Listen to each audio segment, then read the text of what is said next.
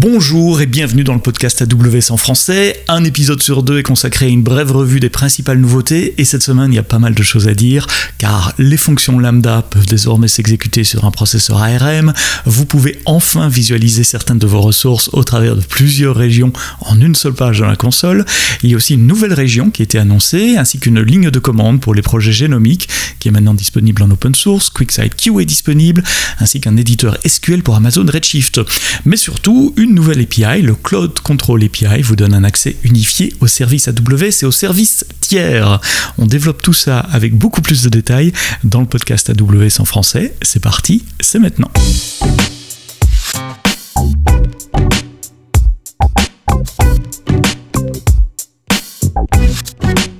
Bonjour et bienvenue, merci de nous écouter. Euh, nous sommes disponibles, vous le savez, dans toutes les applications de podcast, toutes les bonnes applications de podcast, j'ai l'habitude de dire. Euh, ça inclut Google Podcast Addict, ça inclut euh, Spotify, Amazon Music, Deezer, Apple Podcast également, et puis des tas d'autres. Si la vôtre n'est pas, le podcast n'est pas dans la vôtre, bah dites-le moi, et je n'hésiterai pas à aller frapper à leur porte pour le rajouter, pour l'ajouter. Quand je dis dites-le moi, le plus simple c'est sur Twitter ou LinkedIn, sur Twitter Twitter Sebsto, S-E-B-S-T-O, sur LinkedIn Sébastien Stormac. Je vous laisse chercher ça. Pas mal de nouveautés donc euh, cette semaine. Je vais commencer avec euh, quelques euh, brèves, quelque chose qu'on attendait tous depuis longtemps, avoir une page où on voit l'ensemble des ressources AWS à travers plusieurs services. Alors aujourd'hui, c'est pas l'ensemble des ressources, c'est certaines ressources, les, ressources, je veux dire les, les, principales, celles que vous utilisez le plus souvent, ce sont les instances EC2, ce sont les les VPC, les volumes, euh, qu'est-ce qu'il y a d'autre, euh, les subnets, euh, et tout ça c'est disponible depuis votre console EC2. Donc vous prenez la console EC2 et en haut à gauche, depuis cette semaine, vous avez EC2 Global View en anglais, je ne sais pas comment c'était traduit dans, dans les autres langues.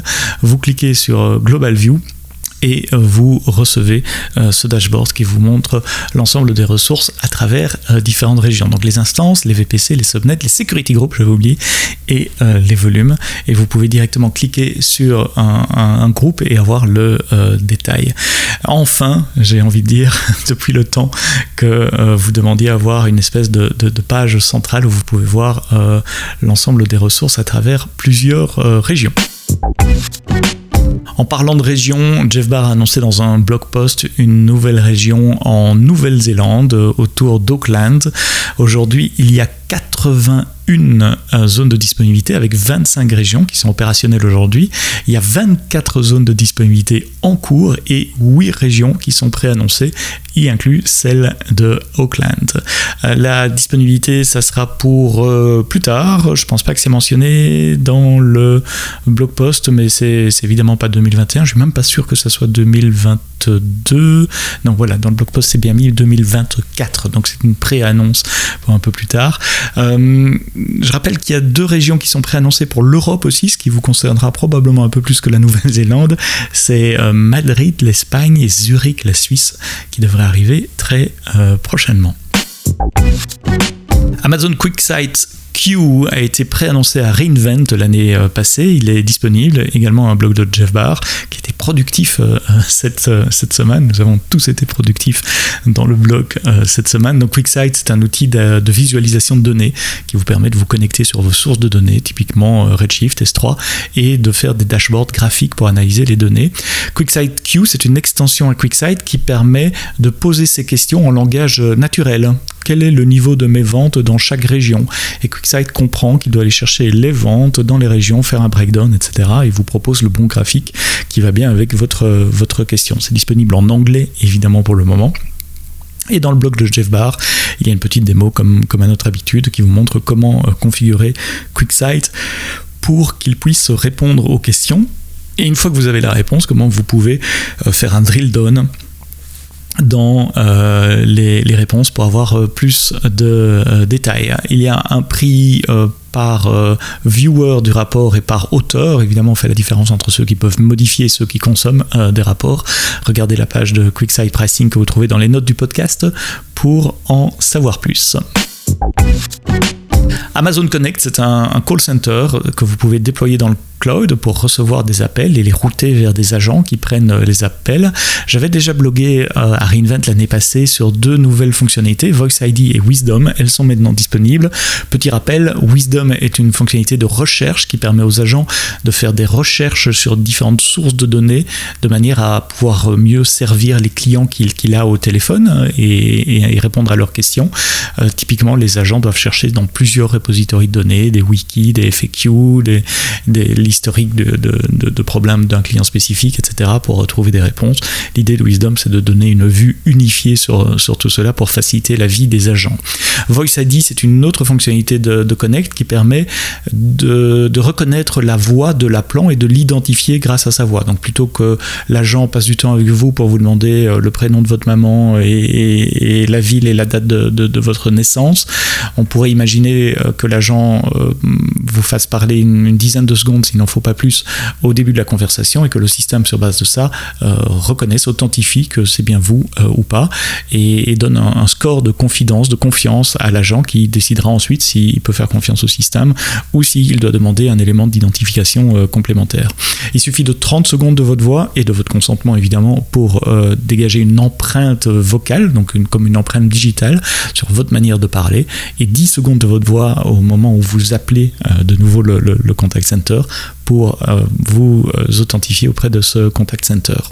Une autre fonctionnalité est lancée en preview, elle, sur Amazon Connect, ça s'appelle Outbound Communication, euh, High Volume Outbound Communication, parce qu'on a remarqué que nos, clients nous disent que, de plus en plus avec leur call center, évidemment, ils reçoivent les appels de, de leurs clients, mais ils émettent des appels aussi, par exemple pour confirmer un rendez-vous, pour, pour s'assurer du suivi de la résolution d'un problème. Il y a plein de use cases valables pour émettre des appels depuis un, call center. Eh bien, High Volume Outbound Communication permet de faire tout ça de façon très efficace en liant par exemple avec un Salesforce pour avoir les liens de, de, de, numéro de téléphone des clients à appeler, en, faisant de la composition automatique, en détectant si c'est vraiment un humain qui répond ou si c'est un, répondeur ou un fax ou, autre chose qui, qui répond et ne passer aux agents que les appels qui ont été répondus par euh, des humains de manière à ce que les agents ne perdent plus leur temps à composer le numéro de téléphone eux-mêmes ou à attendre que quelqu'un euh, réponde. Est-ce que vous savez que seulement 10% des appels sont euh, réussis dans, ces cas-là? Donc c'était beaucoup de temps perdu par les agents. Pour le moment, c'est en preview.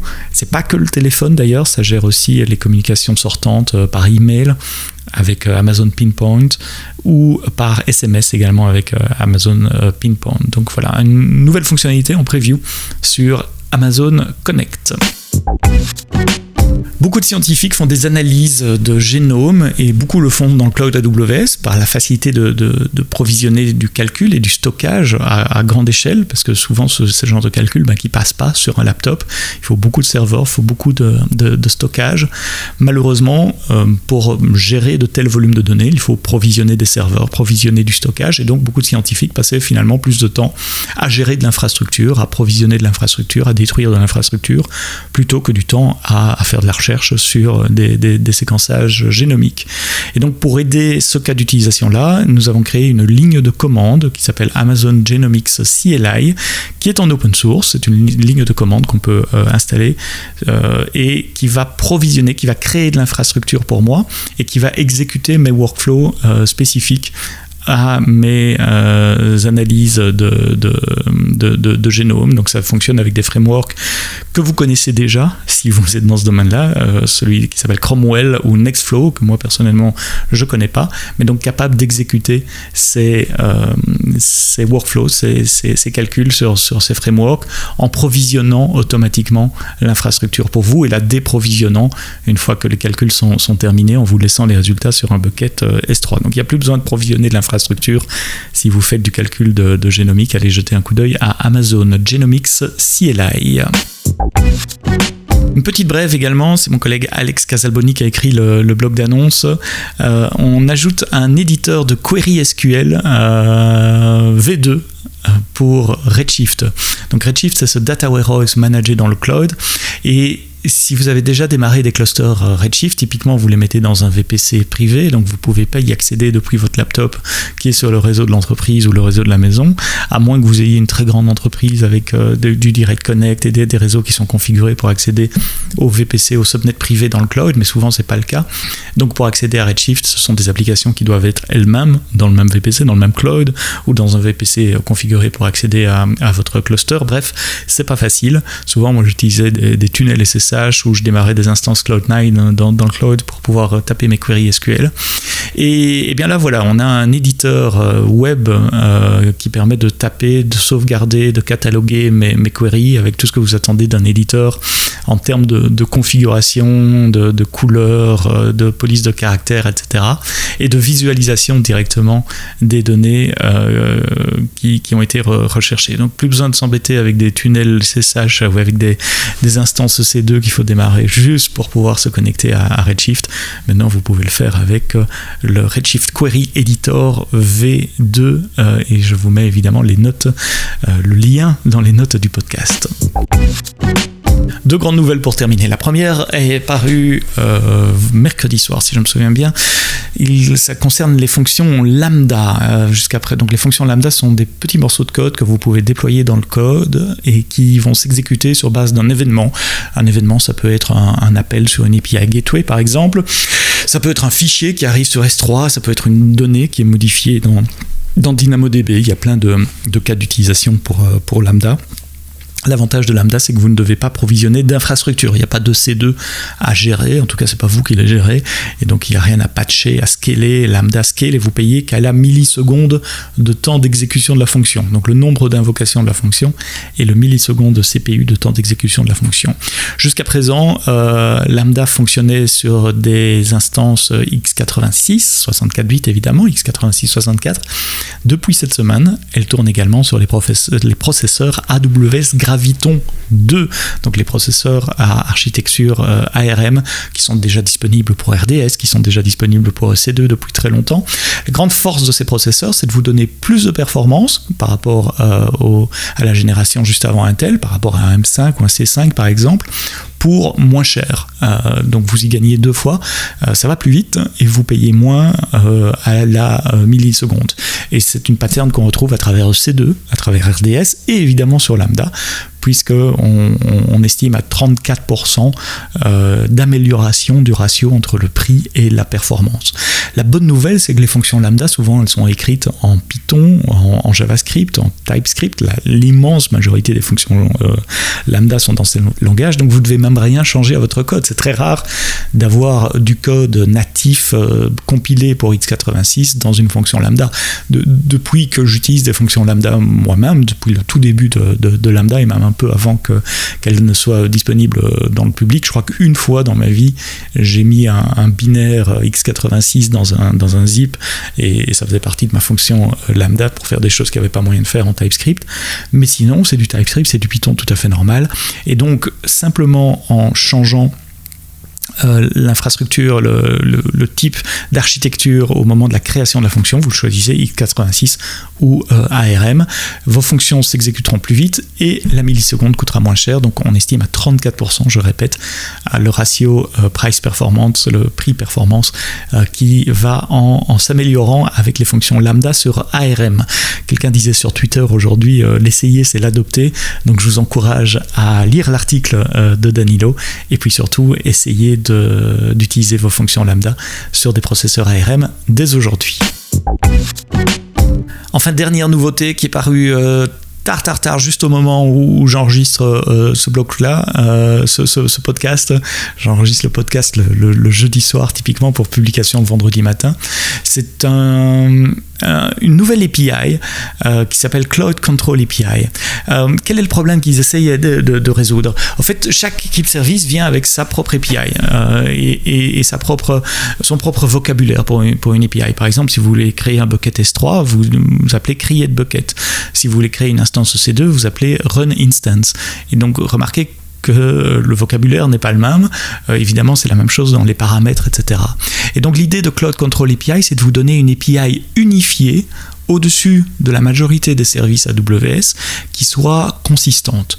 Euh, une API reste avec du create, du read, du update, du delete et du list, du cradle. Donc create resource, get resource, update resource, delete resource, list resource. Cette API été disponible évidemment dans les SDK, elle est disponible également euh, dans euh, la, ligne de commande et ça vous permet très facilement de pouvoir euh, créer une, fonction lambda, de créer un, VPC par exemple ou un cluster ECS avec cette API normalisée. Alors les premiers qui vont pouvoir en prendre avantage, ce sont évidemment les, partenaires comme, comme ou Pulumi qui font euh, HashiCorp qui fait Terraform par exemple, puisque leurs équipes d'engineering ne devront plus euh, adapter Terraform à chaque nouveau service qui est lancé par AWS, mais ils auront un mécanisme standard pour créer une ressource, pour effacer, pour lister, standard en matière de reporting d'erreurs, standard en matière de pagination, etc.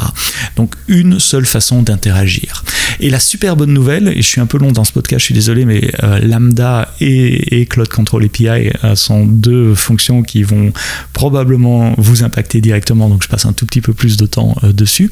L'autre bonne nouvelle, c'est que Cloud Control API ne sert pas qu'à créer des ressources euh, AWS, mais aussi des ressources tiers, parce que Cloud Control API, c'est une API au-dessus du CloudFormation Registry. Vous savez que dans CloudFormation, depuis quelque temps, il y a un public registry, n'importe qui peut publier une ressource sous le format CloudFormation.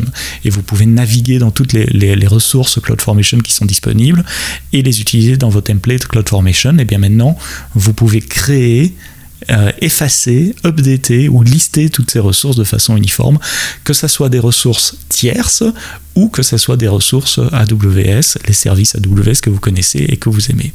Donc si vous utilisez les API de services AWS de façon assez euh, bas niveau pour faire des choses euh, un, peu avancé, que, vous gérez des comptes pour vos clients par exemple, que vous faites du discovery de, services un peu poussé pour, pour des raisons de facturation par exemple, ou de contrôle des coûts, jetez un coup d'œil à cette nouvelle solution qui s'appelle AWS Cloud Control API. Euh, c'est disponible aujourd'hui, c'est disponible dans presque toutes les régions, à part GovCloud et euh, la Chine, je pense.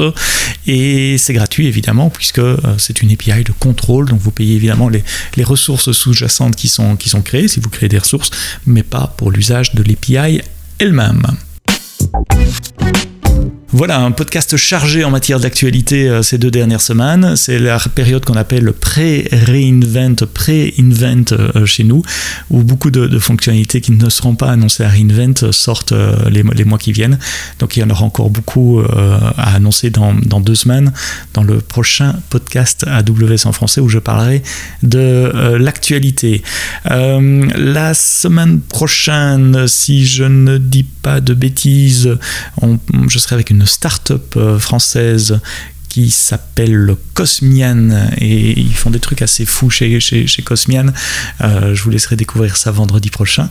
Et puis vendredi d'après, on est reparti pour une revue de presse avec le, le What's New. Ça sera la semaine 41, ça sera mi-octobre déjà. Merci de nous avoir écoutés jusqu'au bout. C'est le podcast AWS en français. Je m'appelle Sébastien Stormac. Rendez-vous la semaine prochaine pour un prochain épisode. Et d'ici là, quoi que vous codiez, codez-le bien. Thank you.